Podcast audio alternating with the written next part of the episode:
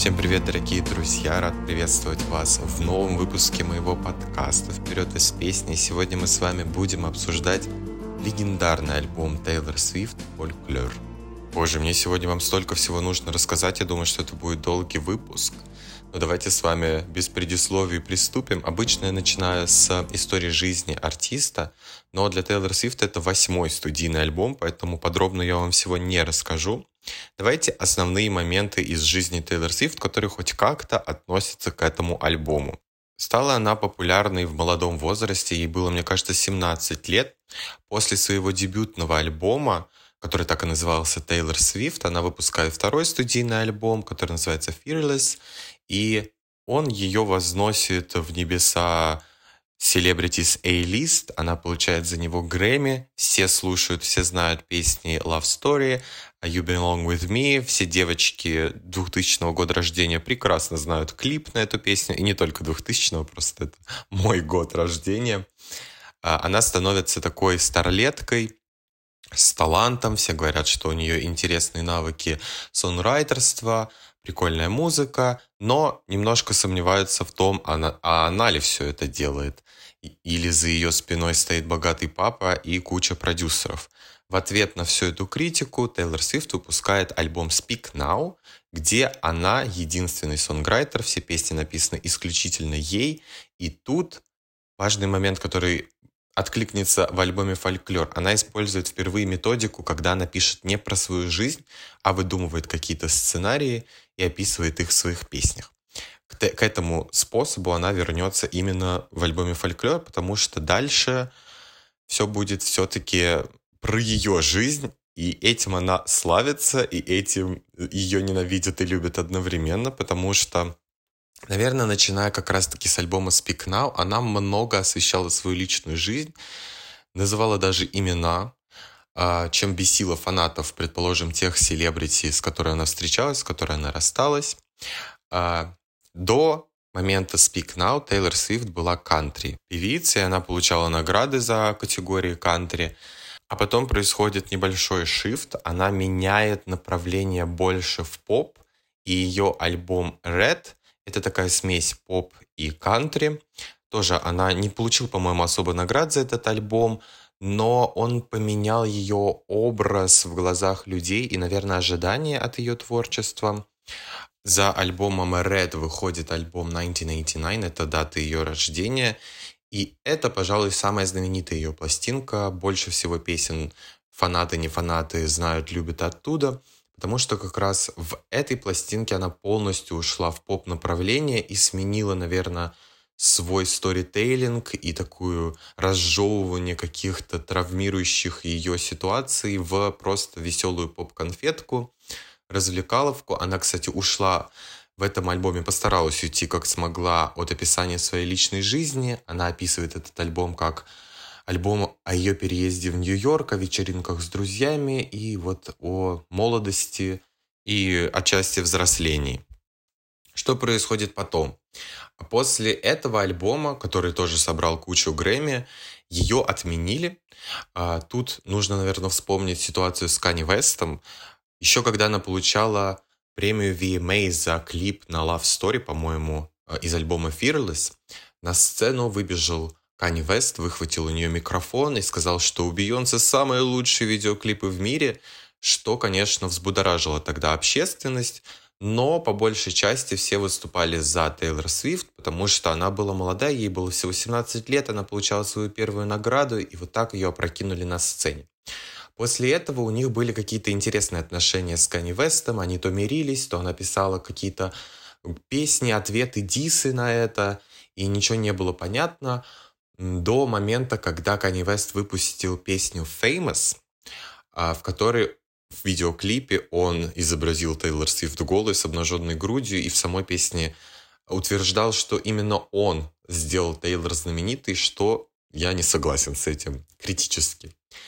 После этого все тоже отчасти стали на сторону Тейлор Свифт, но потом женушка э, Кани Веста Ким Кардашьян слила телефонный звонок, где Тейлор Свифт давала разрешение э, Кани Весту использовать ее образ в своем видеоклипе и использовать ее имя в песне. На самом деле, как оказалось, это все было вырвано из контекста, и не совсем это было так, но после этого в Твиттере запустили хэштег Taylor Swift Party's Over, то есть вечеринка Taylor Swift закончилась, ее отменили, и после этого Тейлор пропала на два долгих года из медиапространства, удалила все посты в Инстаграме и решила просто испариться, потому что часть ее отменили. Но она очень умная бизнес-вумен, и я думаю, что она уже тогда понимала, что это бизнес-план, как отмыть свое имя и немножко восстать из пепла.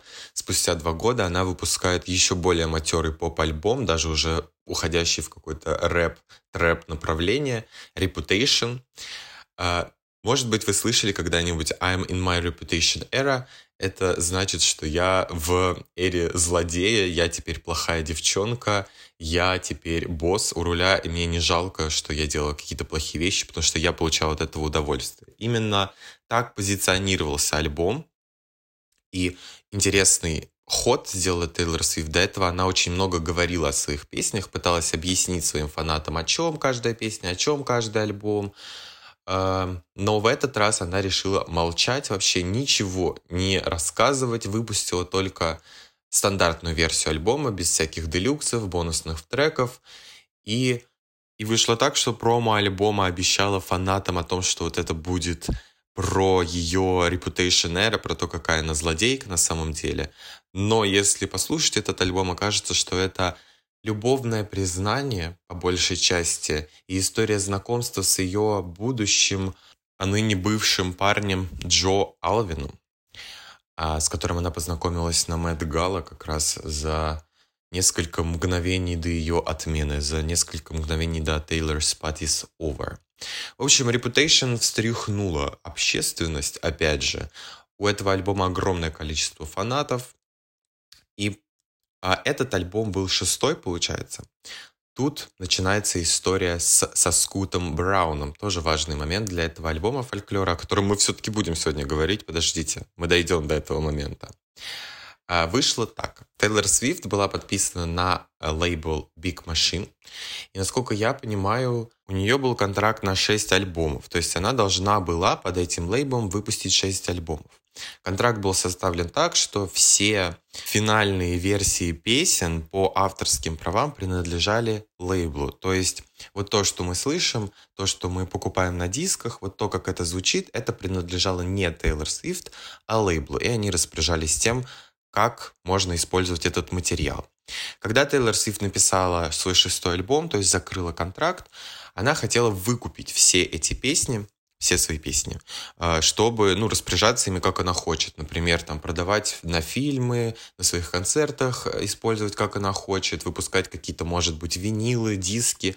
В общем, ну, распоряжаться тем, что она, по сути, сделала. То, что было сделано под ее именем, по крайней мере.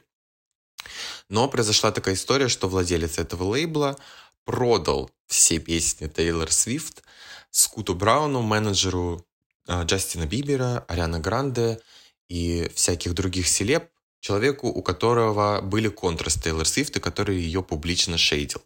Что Тейлор Свифт, естественно, не понравилось, и она была очень обижена на всю эту ситуацию, но она решила показать всем средний палец и сказала, что она просто возьмет и перезапишет все свои альбомы, то есть выпустит те же песни, но другие финальные версии которые уже будут принадлежать ей.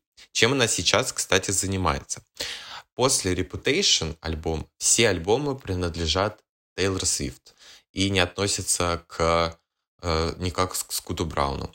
Это говорит еще о том, то, что вот все альбомы до Reputation Тейлор Свифт будет перезаписывать. Дальше, в 2019 году у нее вышел альбом Lover с э, розовой обложкой, и это тоже была одна такая большая сплошная баллада признания в любви э, и вообще о любви во всех ее проявлениях, но по большей части вот Джо Алвину она там посвящала песни о том, как она любит своего лондонского парнишку.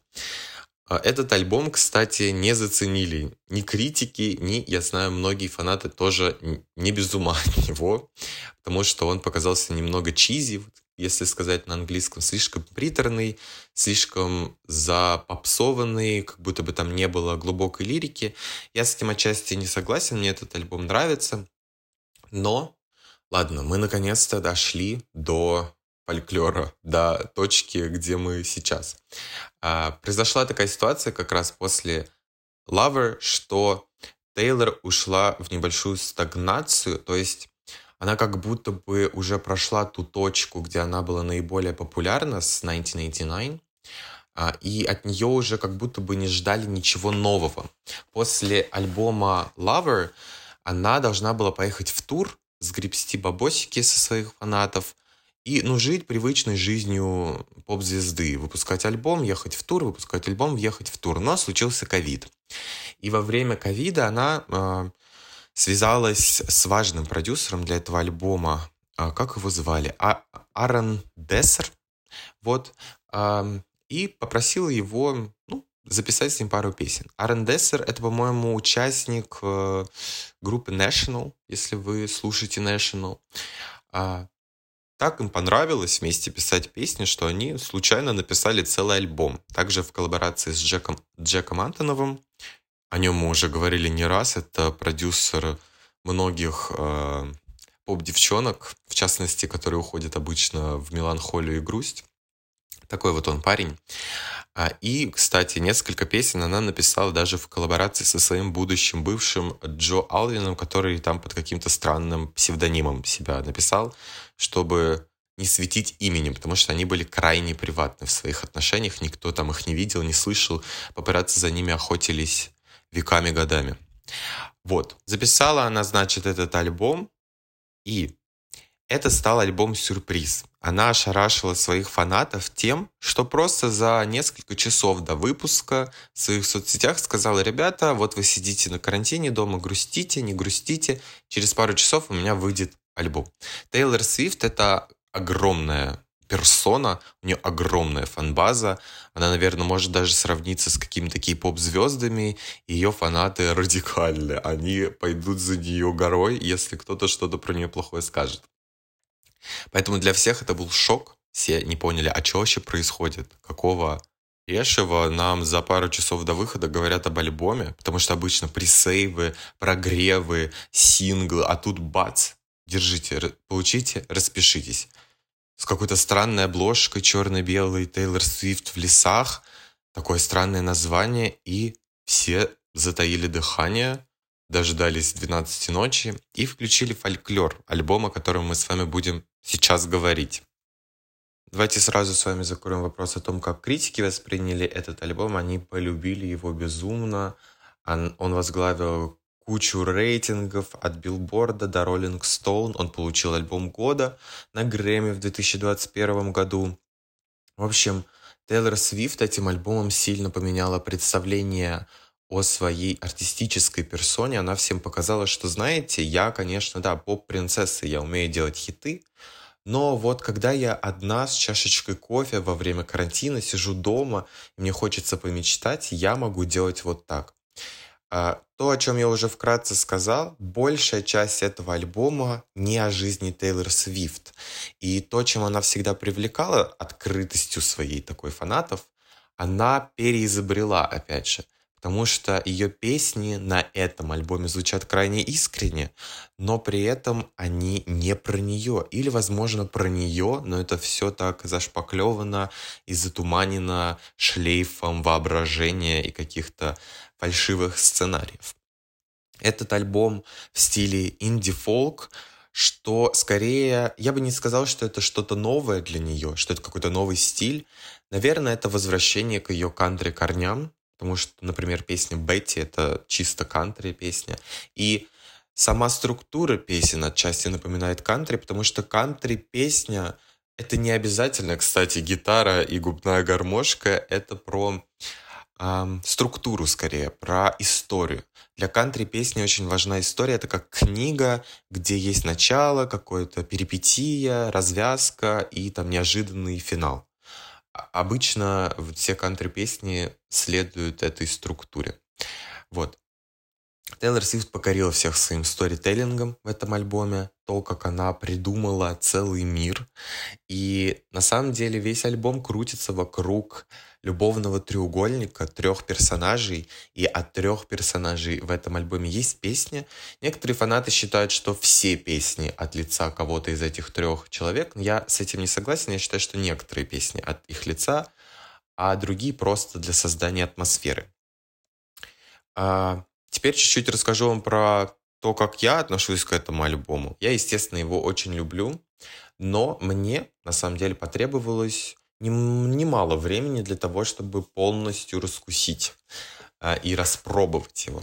Потому что, когда я изначально его послушал, многие песни для меня были скипами, мне не хотелось их слушать, они мне казались грустными, нудными, какими-то, может быть, недостаточно спродюсированными, потому что они на протяжении всей песни были однообразными и длились долго, и как-то мне было тяжело слушать, но я периодически в дороге или просто во время работы включал его себе и замечал, что постепенно и постепенно начинаю распробовать вкус каждой песни, смысл, который скрыт в ней. Еще там очень сложный английский язык она использует, такие какие-то загадочные слова литературные. И у фанатов даже есть шутка, что стартер-пак для прослушивания фольклора — это нужно садиться с dictionary, со словарем английского языка и смотреть, что же значит слово, которое Тейлор Свифт использовала в этом альбоме. Предлагаю вам незамедлительно приступить к разбору каждого трека и узнать, что же там за история любовного треугольника скрылась за этой пластинкой. И начинается альбом с песни The One, наверное, это стоит перевести как единственный в контексте этой песни. В начале песни Тейлор Свифт нам заявляет, открывая альбом этими словами, «У меня все хорошо, не переживайте, я занимаюсь новыми делами, у меня тут движуха, но...» Потом она прерывает это строчкой мне кажется, я видела тебя на автобусной остановке, но это был не ты, мне просто показалось. Это очень интересный трюк для открытия альбома, потому что она сразу нам заявляет, что сейчас, то, где я сейчас, то, как я сейчас себя чувствую, это не то, о чем я буду дальше петь. Это скорее мои фантазии, мои иллюзии, а, мои какие-то незалеченные травмы.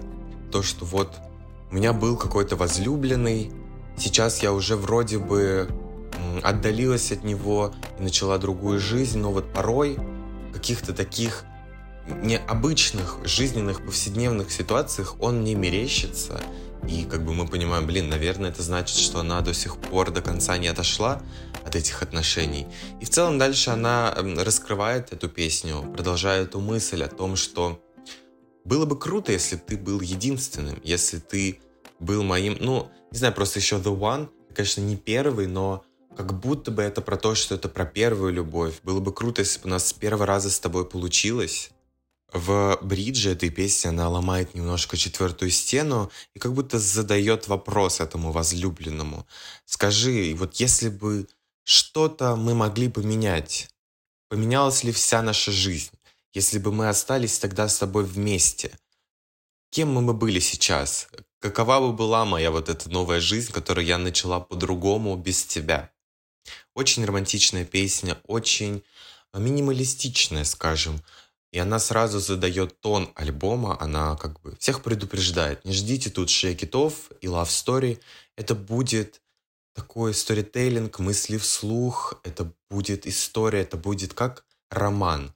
Многие фанаты говорят, что прослушивание фольклора как будто бы прочтение книги. Я с ними абсолютно согласен, потому что интересно следить за тем, как от головы к головы как будто меняются темы и то, что они остаются взаимосвязанными.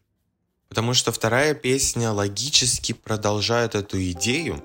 Она называется «Кардиган». И это первая песня на альбоме, которая поется от лица вот этого вымышленного э, персонажа. Насколько нам известно, от лица воображаемой Бетти девочки, которые ее возлюблены, ее, скажем так, school crush, школьный парень ее изменяет ей летом в августе. И из-за того, что, видимо, хочет попробовать чего-то нового, и от этого эта Бетти себя чувствует такой ненужной, забытой им. А, но в этой песне, на самом деле, это не начало, а уже конец, как будто их история, что произошло в итоге. То есть тут нет истории как таковой, мы просто с трех сторон узнаем финал того, что произошло в этом любовном треугольнике. Что произошло у Бетти?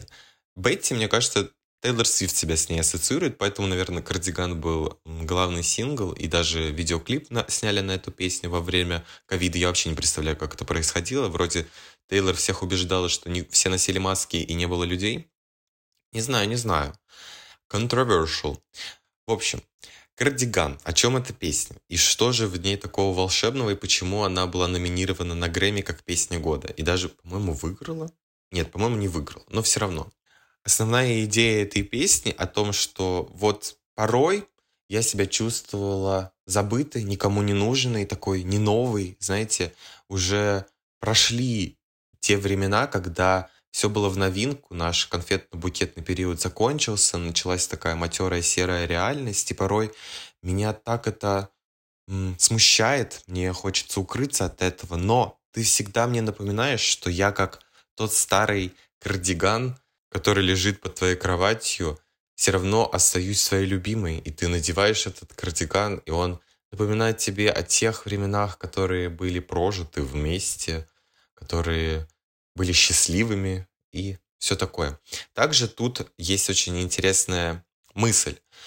Такое чувство, что, не знаю, Бетти тут уже в этой песне лет 30, потому что она говорит о том, что когда ты молод, тебе все говорят о том, что ты ничего не знаешь, но я, когда была молодой, когда мне было там 17, видимо, вся эта история с этим любовным треугольником происходила, я все знала. Я знала, что я прокляла тебя, что ты будешь ходить и искать мою тень. Я, буду, я знала, что ты будешь вспоминать обо мне. Я знала, что ты пытался вырваться из наших отношений, из этой настоящей любви, поменять историю всех этих сказок романтических. Но я знал, что ты вернешься ко мне, потому что я знал, что это любовь. В общем, все это упаковано, завязано в такую историю с музыкальной точки зрения. Все это еще интересно э, спроектировано, я не знаю, как, как это по-другому назвать, что это вот куплет, припев, перебег, перетекающий в бридж, и то, как она м, с вокальной точки зрения это исполняет. Все это нас под подталкивает к слезам, видимо. Не знаю, что хотела Тейлор Свифт этим добиться, но песня действительно очень глубокая, она предлагает какую-то новую идею. Мне кажется, что она зайдет всем людям в их mid-20s, а, людям, которым от 20 до 30, когда уже прошел вот этот подростковый период, и ты чувствуешь себя немножко уже на шаг позади нового поколения, а, но вспоминаешь с теплом те времена, когда ты как будто бы все знал, у тебя был этот юношеский максимализм, и ты верил в то, что там твоя первая любовь — это любовь навсегда, и то, что это вы неизбежно будете вместе, как бы, как бы жизнь не сплеталась в клубок. Ну, к сожалению, это не так в реальности, ребята. Вас огорчать. Можете послушать эту песню, немножко помечтать, потом вынуть наушники из ушей и головы из другого места. Давайте с вами продолжим. А, следующая песня называется Last American Dynasty. Эту песню можно либо любить, либо ненавидеть. Ее можно либо понимать всей душой, либо абсолютно не понимать, что она забыла на этом альбоме. Так сказать откровенно, это смесь кантри и инди-фолка как раз. И насколько я понимаю, это вдохновлено какими-то сэмплами Radiohead. Вот, честно, у меня такое впечатление было, когда я первый раз слушал, что как будто бы я уже где-то это слышал. А в самой песне первую часть, наверное, даже большую часть, Тейлор просто рассказывает о жизни Ребекки Харкнес, о ее доме и о том, что это была за женщина, какая она была роковая, что она, мол, сгубила своего мужа, что она погубила как раз династию, вот эту Last American Dynasty, что она была такая гуляка, и это была та женщина, которая, появляясь в городе, просто все вводит в ужасный хаос. А потом в конце песни она делает switch и всем говорит, а потом я купила ее дом, и теперь я эта женщина, которая приводит все в какой-то беспорядок, потому что, ну, понятно, когда ты элит селебрити, у тебя за окном стоят грузовики и вертолеты с папарацци, и ты не можешь никуда пойти, чтобы не создавать вокруг себя толпу фанатов, которые просят твой автограф и фотографию, естественно, ты будешь этой женщиной. И, наверное, я, кстати, не знаю, как к этому относиться. Говорят, что когда Тейлор Свифт начала встречаться с Джо Алвином, она как будто бы немножко искусственно создала вот это для себя. Я не хочу быть известной, я хочу приватности, я хочу со своим дорогим любимым сидеть в уютной комнатушке, чтобы никто меня не трогал, никто меня не фоткал. Хотя, если так судить до отношений Тейлор Свифт с этим молодым человеком, а, она была той женщиной, которая любит славу. Она любит деньги, славу. Она очень умная бизнес-вумен. Она знает, как манипулировать мнением общественности для достижения коммерческих успехов. Так-то, если честно. И после того, как она рассталась с Джо Алвином, спустя, кстати, там 6 или 7 лет их отношений, мне кажется, она вернулась к этому. И сейчас с ее Eras Tour я бы не сказал, что она не любит, когда центр внимания находится на ней. Вот. Эта песня для меня была, наверное, одной из последних, которую я понял, раскусил и полюбил, потому что вот этот конец, то, как она меняет э, turning tables, это по-английски будет, как она все переворачивает наизнанку, э, очень интересный прием. И вот эта вот женщина, которая куда бы ни пришла, все превращается в хаос, ну, откликается. У всех это может откликнуться. Давайте с вами продолжим. И следующая песня — это коллаб с Бон и Вером. Песня называется «Exile».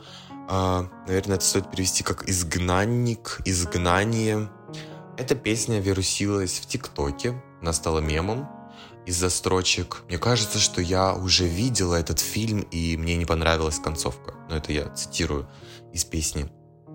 Uh, мне кажется, это сильно подняло популярность альбома э, среди зумеров, которые в то время сидели в ТикТоке, я вам напоминаю, это ковид. Мы все там сидели тогда, давайте не скрывать. Что же интересного в этой песне? Сама песня построена как диалог мужчины и женщины, одна и та же история, опять же, рассматривается с двух сторон. Произошел какой-то разрыв и то, как эта пара переживает его. Бон Ивер поет о том, что вот он видит ее на вечеринке с другим мужчиной, но он знает, что она это делает лишь бы вызвать у него ревность. Какой-то сюжет, постучись в мою дверь, согласитесь. Вот. Тейлор Свифт поет о том, что я давала тебе столько знаков, я говорила тебе, что мне нужна любовь, мне нужно было твое тепло, но ты был такой холодный камень, и мне, ну, чувак, надо было делать э, шаг. Я тебе как бы намекал на то, что я готова на шаг, а ты как-то стоял на месте. И вот это вот Сначала одна часть истории, потом другая часть истории, а потом их голоса переплетаются, они как будто уже вот в открытую на наших глазах с друг другом говорят и пытаются понять, ну что же такого произошло, почему у нас не вышло, почему я теперь чувствую себя изгнанником из своей жизни. Вот почему такое название. Почему ты изгнал меня из своей жизни. Все это происходит на наших глазах, и за этим очень интересно наблюдать. Потрясающая песня. Наверное, одна из немногих, ну нет, не одна из немногих, но такой явный фаворит с первого прослушивания, скажем так. Ее легко понять. Она не так э, сложно сконструирована, что ли, спродюсирована очень привлекательно. Скажем так, да. Давайте двинемся дальше. И следующая песня просто разрыв сердца. Пятая песня на альбоме. Я это не сказал, это мой косяк. Но на каждом альбоме Тейлор Свифт Песня номер пять — это самая грустная песня на альбоме. И, наверное, по моему мнению, я так считаю, фанаты со мной поспорят, My Tease Ricochet — это самая грустная песня во всей э, дискографии Тейлор Свифт.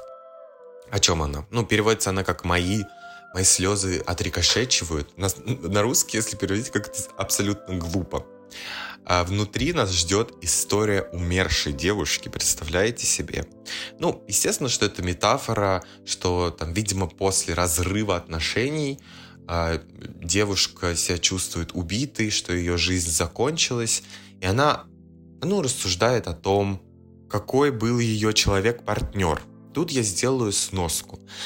многие фанаты считают, что эта песня совсем не про отношения, это самая личная песня Тейлор Свифт на этом альбоме, и она посвящена как раз вот этому, блин, э, Аршета, как-то его зовут, э, руководителю лейбла, который продал все песни Тейлор Свифт ее врагу, и, наверное, ну да, наверное, ему, что в этой песне она э, пытается понять, почему он который был для нее как отец, а он был для нее как отец, и он многому ее научил, и он много советов ей давал, как достичь такого успеха.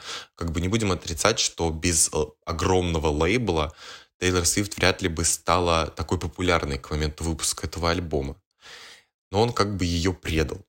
Продав ее песни, я думаю, вы понимаете, насколько это критично для артиста, что человек, какой-то недруг, будет пользоваться твоей истории жизни, по сути, потому что у нее очень открытая лирика, открытые песни, посвященные ей и ее переживаниям.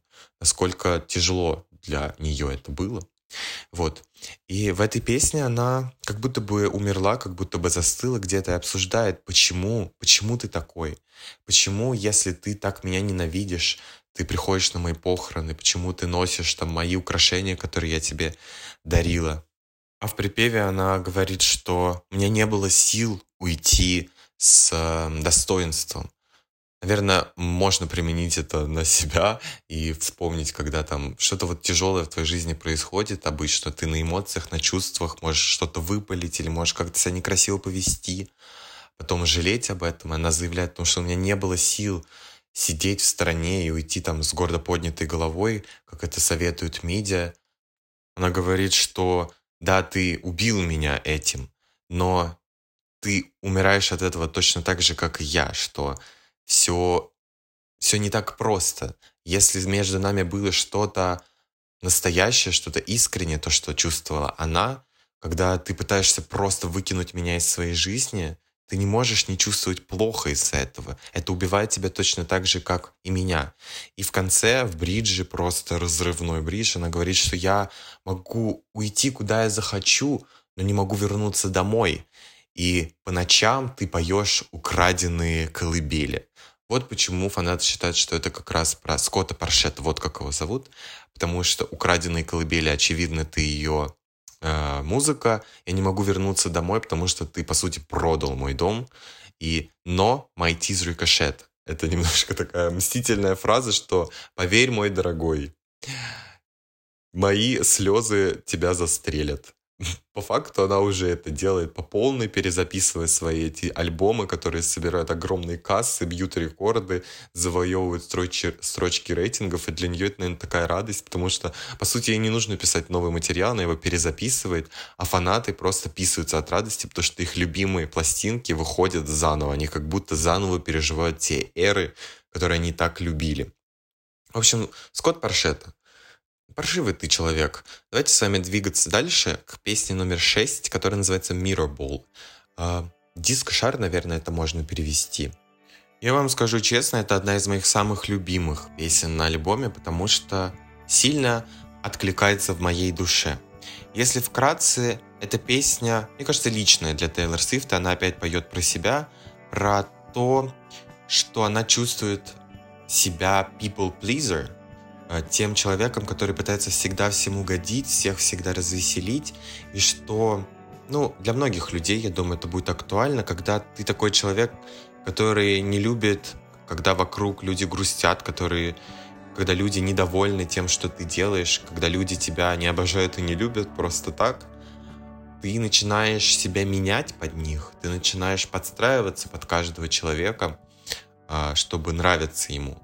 Но делая это, ты теряешь свою личность. Рано или поздно ты понимаешь, что вот в моей жизни столько людей, для каждого человека я какой-то, какая-то версия себя, но кто я на самом деле, чего я хочу на самом деле, непонятно. И вот эта метафора «я миробол», вот этот шар, который сделан из разбитого стекла, и каждый в отражении видит то, что он хочет видеть. И вот он подвешен в центре и крутится, и мерцает, и все вокруг этого шара танцуют, вот это Представляете, как это можно придумать? Тейлор Свифт, объясни мне, как ты это придумала? Это гениально.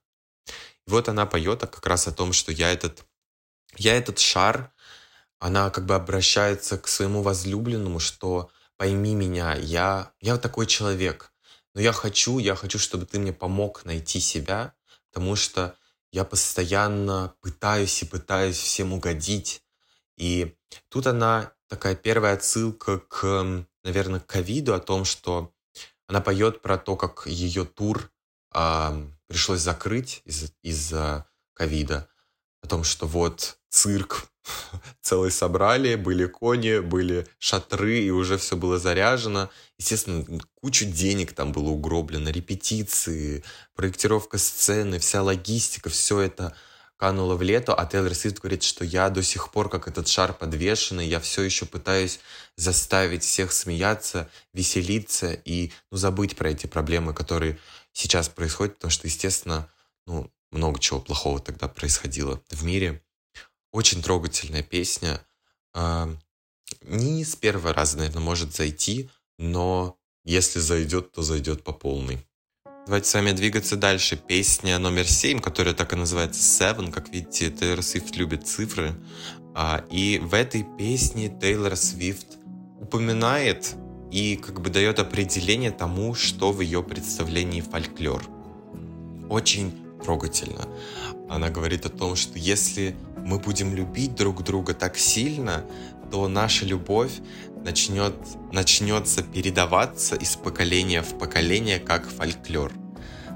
Если так задуматься, вот эти фольклорные мотивы, сказки, которые мы все знаем, и вот представления о любви, которые при, пришли откуда-то, то есть даже авторов тех сказок мы можем не знать, но мы знаем историю, вот она представляет, что если любовь сильная и искренняя, то она будет передаваться из поколения в поколение и оставаться живой в умах людей.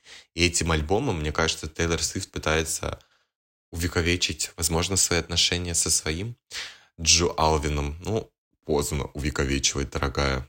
Почему эта песня называется Seven? Тут она вспоминает о каких-то детских временах и поет от лица себя семилетней. Она поет о том, как она качается на качелях, как она высоко над землей, и как она еще не научилась быть э, вежливой, я не знаю, как это сейчас перевести грамотно на русский язык, но о том, что когда ты ребенок, ты можешь, не знаю, упасть и расплакаться, ты можешь кричать, топать ногами, и ты достигаешь своих целей вот такими, такими путями, которыми ты не можешь достигать, когда ты взрослый.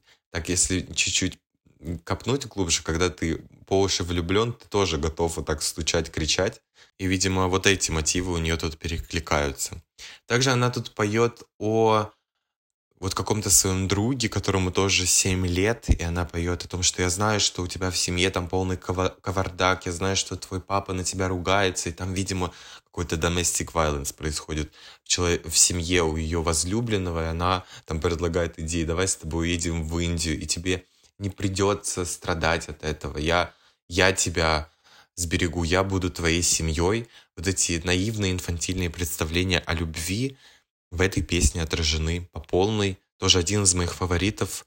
Безумно люблю эту песню. Она такая нежная, легкая. Sweet tea in the summer. Сладкий чай летом. Вот она именно так и ощущается. Крайне нежная композиция. Невероятно, но факт, но мы с вами дошли до середины альбома и дошли до песни «Август», «Огост».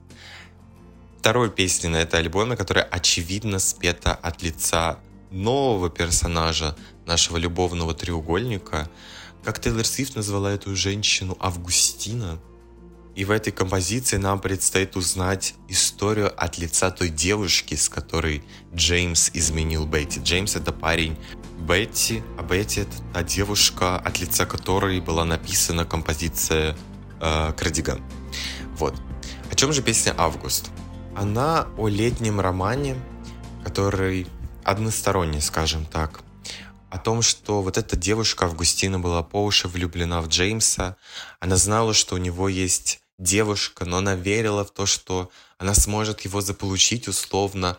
Но почему август, мне кажется? Потому что это конец лета, И вот это чувство того, что сейчас лето кончится, новая жизнь начнется, вот этот стык застыл э, в голове у Августины, и она не может отпустить этого Джеймса из своей жизни. Она вспоминает о том, как она отменяла свои планы в надежде только, что он ей позвонит, чтобы быть всегда свободной, чтобы быть всегда открытой для него.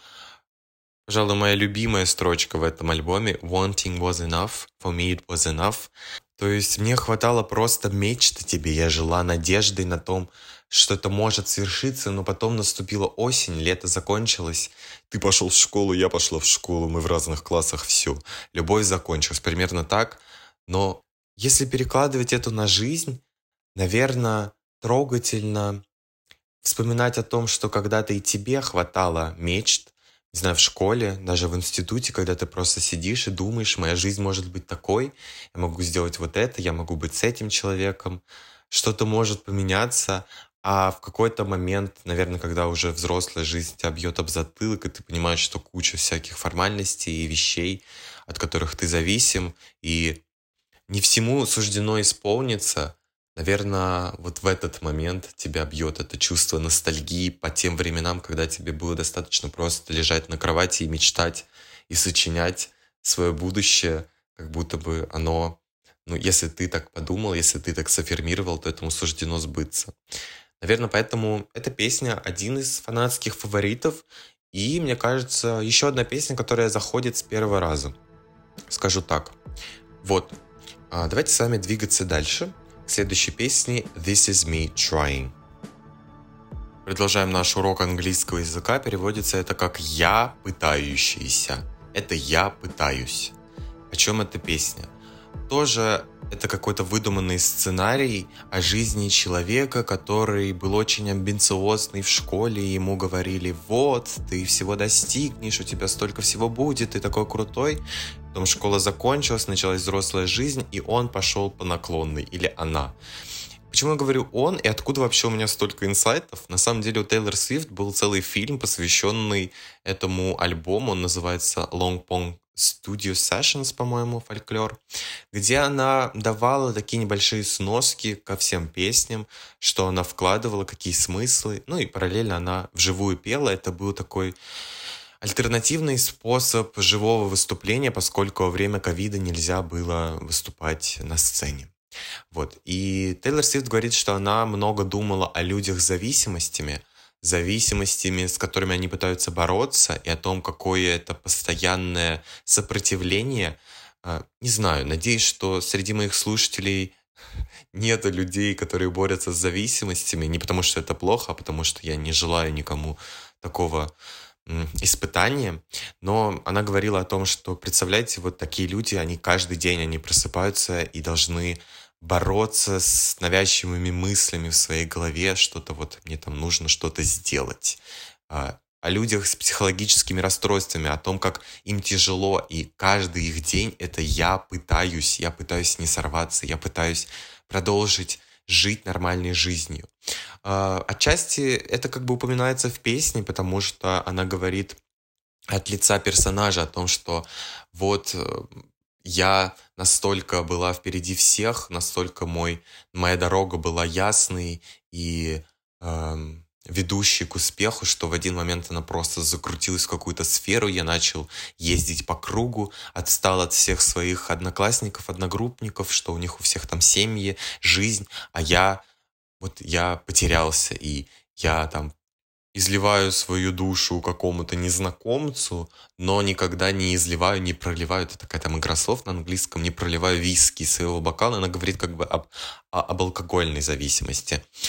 А, на самом деле можно как-то уйти от этой метафоры э, зависимости, психологических расстройств и применить это на себя, о том, как, как тяжело это, когда у тебя есть мечта, когда у тебя есть цель, каждый день пытаться, стараться, а, и несмотря на все неудачи, все равно продолжать это делать. Тут, кстати, есть еще любовный подтекст о том, что персонаж говорит, что вот смотри, я у твоего крыльца, я стучусь в твою дверь, и я хочу просто, чтобы ты поняла, понял, что это я пытаюсь.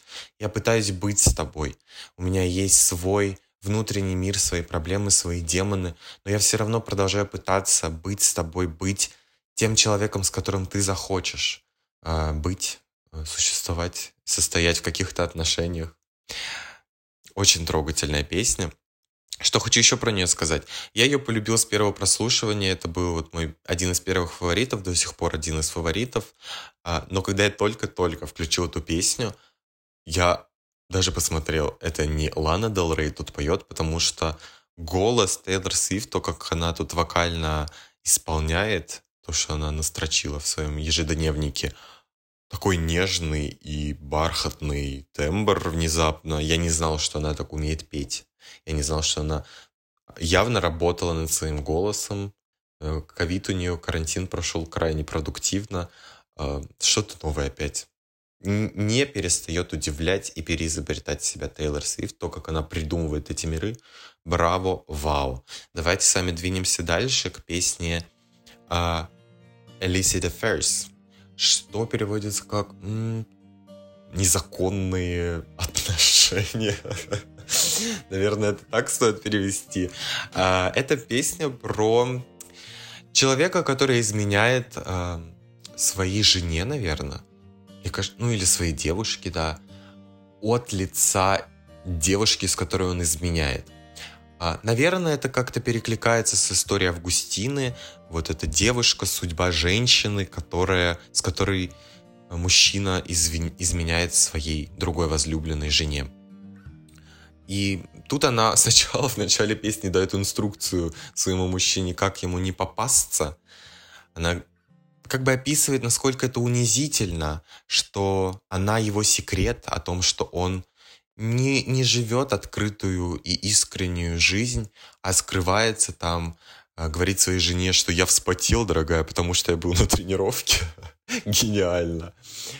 А в конце, уже ближе к середине песни, опять же в бридже, Тейлор Свифт королева бриджей. То есть ее ценят за это, у нее что не песня, то какой-то разрыв там в бридже, потому что она, опять же, как человек, который пришел из кантри в поп, крайне важно для нее вот это сплетение истории внутри песни, то, как она сочиняет историю. Для нее важен сторителлинг, если так просто сказать. И бридж обычно это то место в песне, где происходит этот переворот, перипетия какая-то. То есть все либо с, с ног на голову встает, либо она дает какую-то деталь, из-за которой под другим светом ты начинаешь смотреть на эту историю. И в бридже этой песни она говорит, что вот эта женщина чувствует себя брошенной, потерянной, как будто бы ее вот этот возлюбленный показал ей новый мир, новые краски, но она не может смотреть этот мир без него. Она научилась новому языку, но он единственный, с кем она может на нем говорить. Вот такие метафоры у нее там. Это о том, что как это жестоко со стороны мужчины так поступать с ней. Почему это интересно? Потому что, ну, традиционно, наверное, в искусстве, в, во всех книгах и в других песнях обычно женщина, кото, с которой изменяют, это такая гадина, которая вообще бездушная скотина, э, которой плевать на семью и на ценности, она вот изменяет и даже не думает о, о детях, о мужчине. А мужчина такой, ну, я не я и жопа не моя, извините. Он как будто не виноват, он как будто не делает осознанного решения, изменять ему или нет. Тут как бы немножко Тейлор Свифт переворачивает историю, говорит, ну, понимаете, вот понятно, да, что-то не так в decision making этой женщины, как сказать, в том, как она принимает решения. Но мужчина тоже виноват. И мужчина, тот человек, который выигрывает в этой ситуации отчасти, он не так сильно страдает, по крайней мере. То есть он и рыбку съел, и, извините, изменил своей жене. А, потому что пока все это не вскроется, последствия будет нести только а, другая женщина. Или если там жена, она, предположим, знает, но боится это вскрывать. То есть вот две женщины живут, страдают. Одна из-за того, что чувствует себя ненужной, старой, забытой. Другая, потому что чувствует, что она чей-то секрет, и она не может ну, потенциал весь этой любви и своих чувств раскрыть. А мужчина, ну, вот мужчина молодец. Он, как обычно, у нас у руля. Поздравляем его. Это нас, кстати, ведет к песне, которая скоро совсем будет, от лица мужчины, что чувствовал мужчина. Но перед тем, как мы узнаем, что чувствовал мужчина Джеймс, зовут его, Боже, Тейлор Свифт, просто что ты делаешь с умами людей? А, мы с вами двинемся к следующей песне. Она будет личная. И от лица Тейлор Свифт очевидно, потому что она какие-то факты из своей жизни тут произносит. Она называется Invisible String. То есть невидимая нить. Эта песня, мне кажется, очень сильно перекликается с первой песней на альбоме The One. И тут Тейлор описывает просто свою жизнь, свою молодость, те места, где она отдыхала. А, ну, она описывает это так, таким очень интересным способом с точки зрения литературной. Но я, наверное, не буду сейчас, потому что это английский язык. У нас тут не уроки английского языка, и никто из онлайн-школ английского языка э, не предложил мне рекламу, так что, ребята, можете предложить. Контакты есть в описании. Так, если в общем, она вспоминает свои надежды, свои мечты из детства, то, к чему это ее привело, то, что она теперь отправляет детям своих бывших подарки, это реальная история. Вот почему мы понимаем о том, что это про ее жизнь. Ее бывший Джо Джонас из Джонас uh, Brothers, когда он вышел за Софи Тернер, ее так зовут, не знаю, может быть, я сейчас ошибся, у них родился ребенок, она там отправляла подарок ребенку, потому что жена Джо Джонаса жуткая, закоренелая Свифти, представляете, как бывает? Вот. И потом она дополняет вот эту идею о том, как жизнь поменялась, как поменялись мои надежды и ожидания, добавляя такую мысль, что согласись, несмотря на то, что все вышло по-другому, Круто было думать, что между нами есть что-то особенное, между нами есть эта нить. Что если она нас действительно связала, и мы навсегда обречены, не знаю, возвращаться к каким-то этим надеждам и мечтам нереализованным. Что если нас связывает что-то свыше, и все это было неспроста? Вот эта идея. Опять же, про первую любовь, мне кажется, это про что-то, что ты очень хотел, чтобы получилось, но это не вышло, и теперь, видимо, Тейлор Свифт это прям не отпускает, приходит к ней по ночам, охотится за ней э, во снах, и она все время продолжает думать о том, что, что если эта невидимая нить между нами действительно существует, и, может быть, однажды, может быть, эти, может быть, эти надежды когда-нибудь оправдаются, потому что сейчас как будто она начинает чувствовать, что теряет навсегда эти надежды. Вот так вот скажем. Очень поэтично, правда? Давайте с вами двинемся дальше. Мы перешли к песне номер 12. Она называется Mad Woman, то есть «Женщина в ярости». И это такой момент феминизма на альбоме, я бы сказал даже так. А, видите, уже не в первой песне Тейлор Свифт немножко по-своему интерпретирует феминизм. Я бы сказал так она пытается под стандартными ситуациями, которым есть уже какая-то социальная калька, то есть там, если мужчина изменяет женщине, виновата женщина, там, сама дура, сама надела короткую юбку или что-то такое.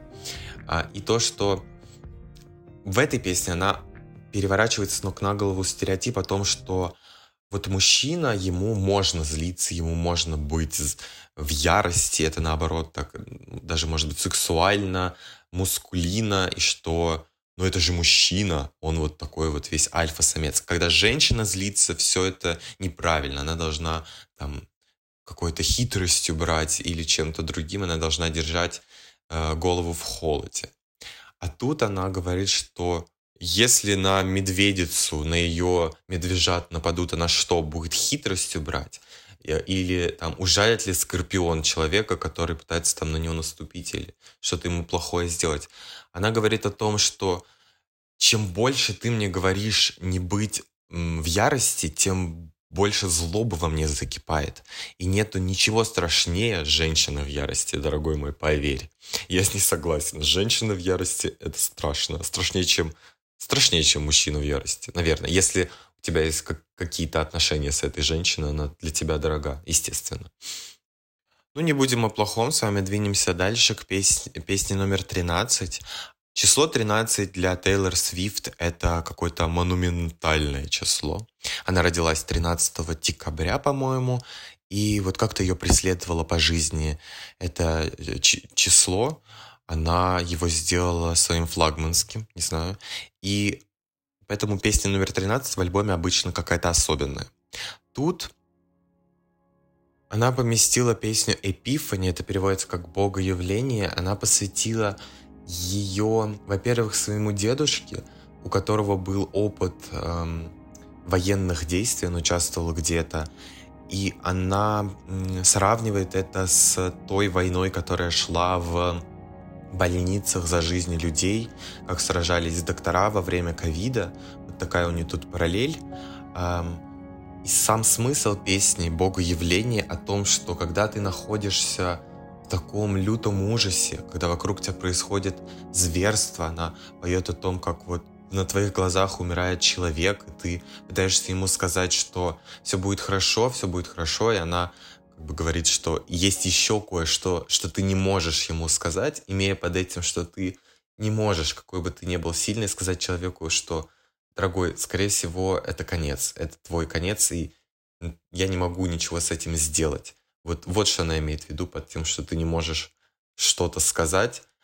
Короче, когда вот вокруг тебя такой кошмар происходит, у тебя есть, как вот она поет, всего лишь 20 минут, чтобы закрыть глаза в надежде на то, что ты увидишь богоявление. То есть ну, про эскапизм, наверное, это, но не про эскапизм, когда ты лежишь на кровати и прокрастинируешь, а когда ты просто хочешь забыться, просто хочешь хотя бы в своих мечтах побыть спокойствии и в надежде, что там ты увидишь ответ на то, как преодолеть это, то, как пережить это, то, как справиться с теми травмами, которые нанесет тебе то, что сейчас происходит. Как это связано с врачами, когда был ковид, забитые больницы, и врачи сражались за жизни людей, и что вот у тебя смена, 20 минут закрыть глаза, и в надежде, что там все будет хорошо, что ты сможешь с этим справиться, как-то отвлечься от переживаний о, от работы, от переживаний о своей семье, что врачи тоже люди. И, в общем, вот такое милое осмысление и, наверное, даже благодарность всем тем, кто стоит на страже нашей жизни, как бы они это ни делали. Давайте с вами двинемся дальше к песне номер 14, она называется «Бетти». Та самая девчоночка, которая пела нам про кардиган. И она будет от лица Джеймса, того мужчинки, который заварил этот любовный треугольник. Это чисто кантри песни, там даже есть губная гармошка, мои дорогие, так что если любите кантри, бегом слушать. Э, крайне интересный сторитейлинг, а, потому что эта песня, по сути, нам а, ну, закрывает этот любовный треугольник, дает нам понять, что в итоге произошло. Джеймс рассказывает Бетти о том, что я знаю, что ты на меня обижена, я знаю, что ты там меня пытаешься избегать, мне рассказали твои друзья, и мне очень жаль, что я сделал, мне очень жаль, что я, ну, тебе изменил, что подорвал твое доверие, ты мне невероятно дорога, что, если я приеду к тебе сейчас домой на вечеринку? Что ты сделаешь?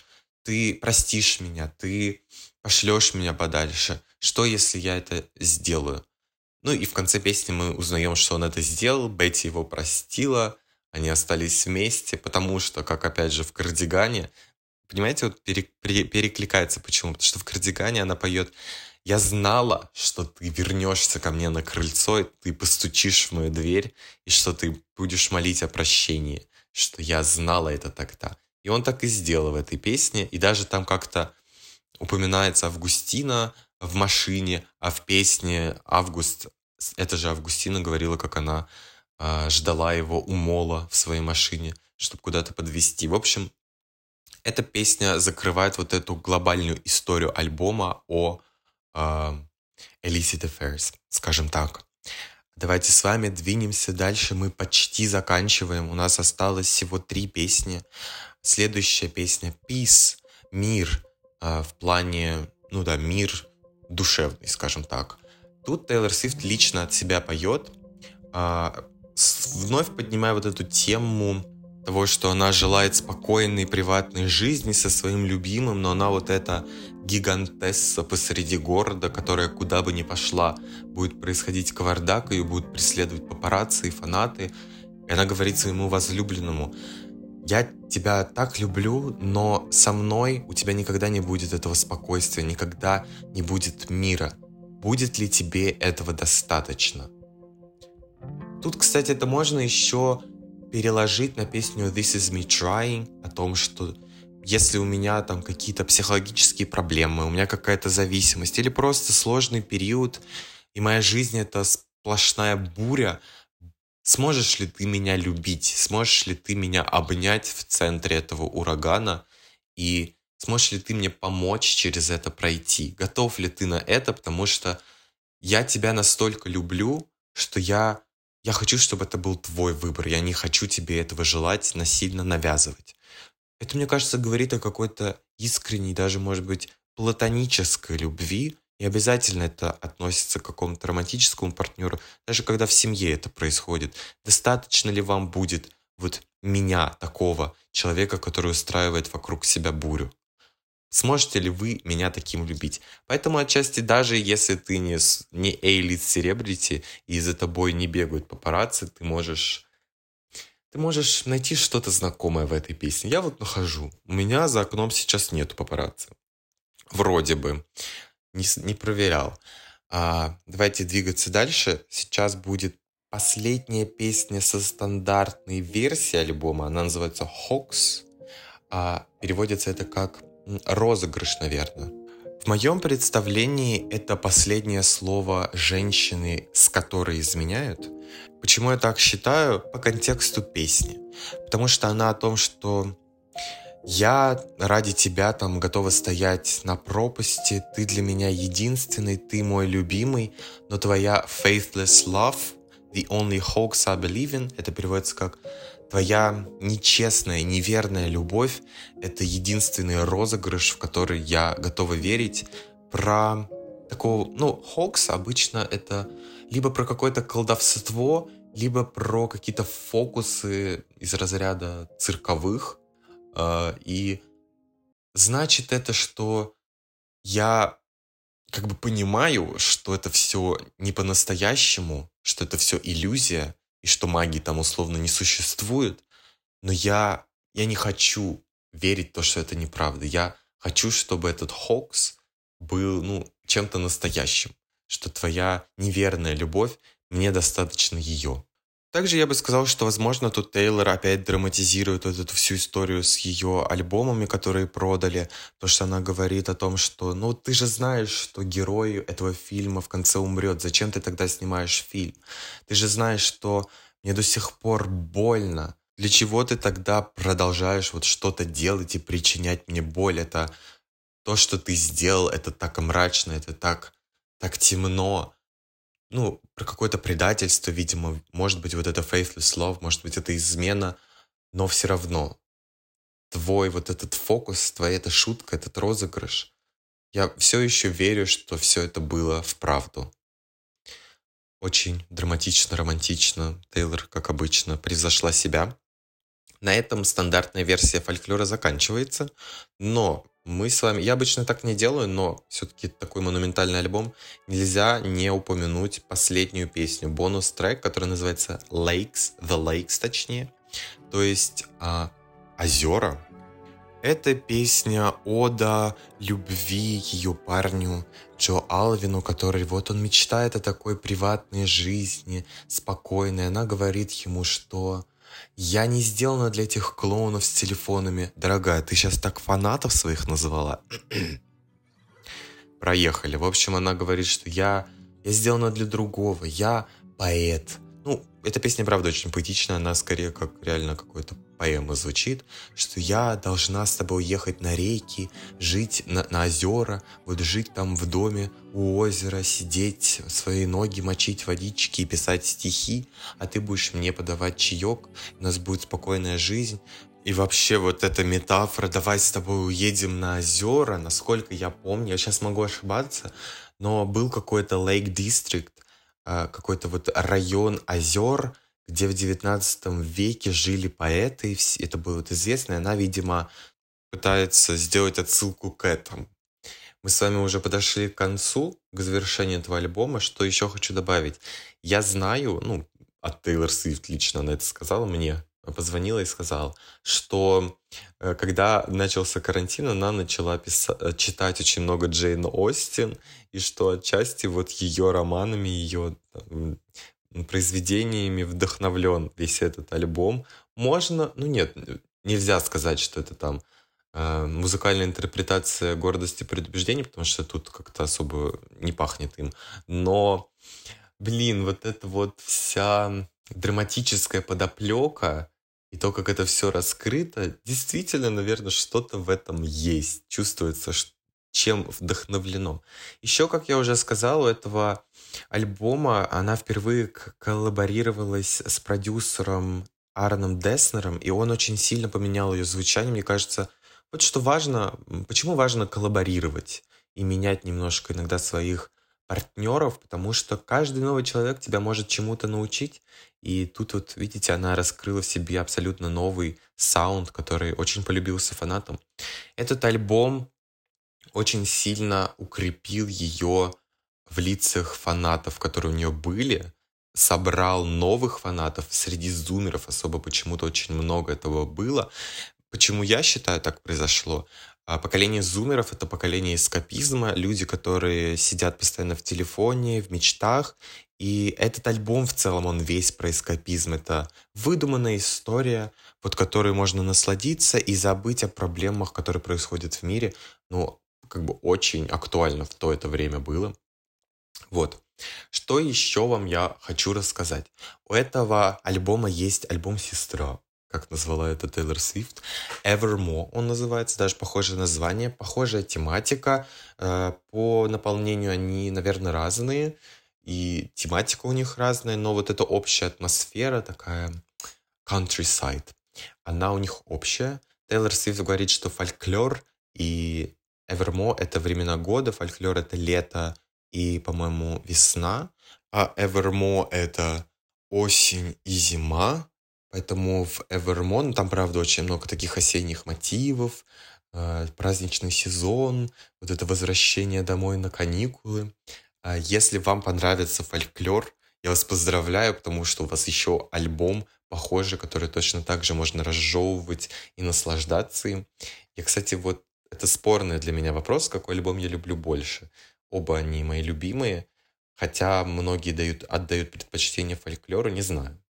Рассказал я сегодня про фольклор, потому что это ну, такой очень важный момент в карьере очень важного артиста для музыкальной индустрии. Как многие фанаты говорят, Тейлор Свифт из music industry, что она и есть музыкальная индустрия.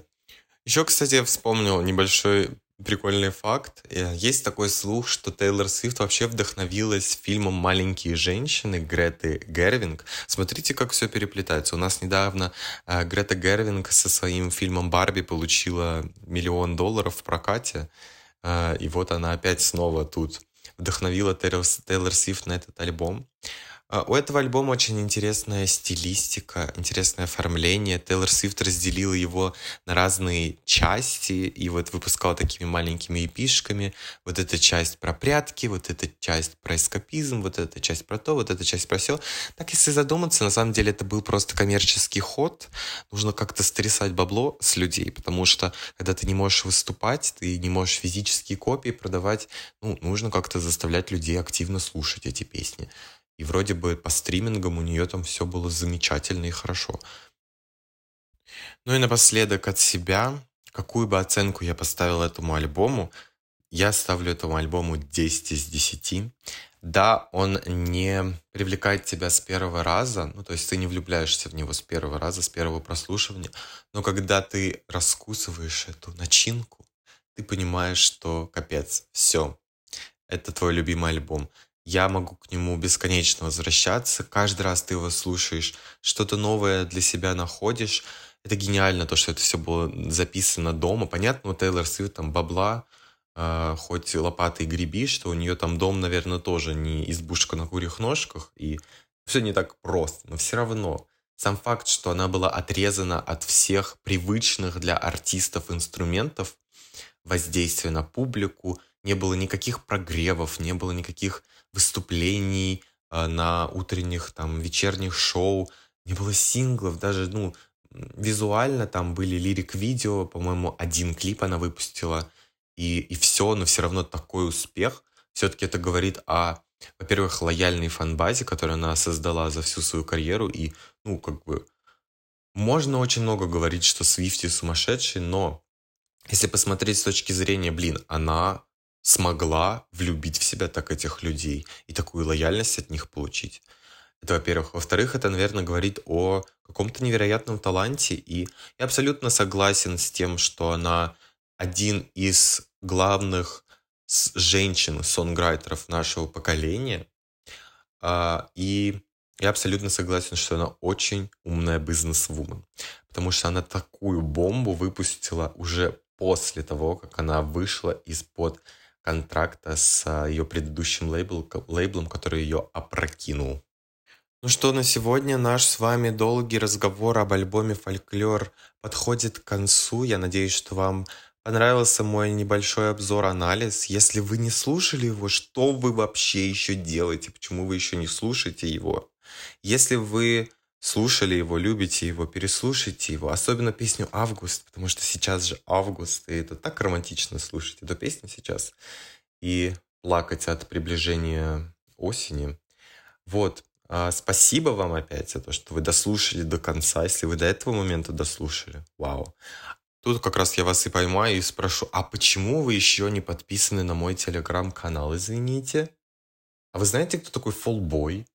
Вы слушали его песни на всех площадках, которые возможно. Может быть, там, знаете, тоже фольклор по полной программе. Кстати, должен вам сказать, меня как артиста фольклор вдохновил на несколько песен.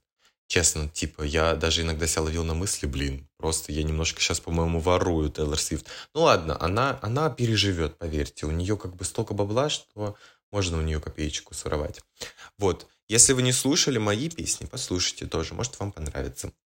Не забывайте ставить реакцию на этот подкаст, если вам он понравился. Вы видите, сколько я записал. знаете, сколько это монтировать я буду потом? Кошмар. Вот. А, может быть, подписаться на подкаст, а может быть где-то оставить даже комментарий, если вам позволяет. Это ваша площадка, на которой вы слушаете. Особенно если вы слушаете на Apple Music, пожалуйста, поставьте мне звезды. Мне нужны звезды. Спасибо большое. Всем пока-пока и до скорых встреч.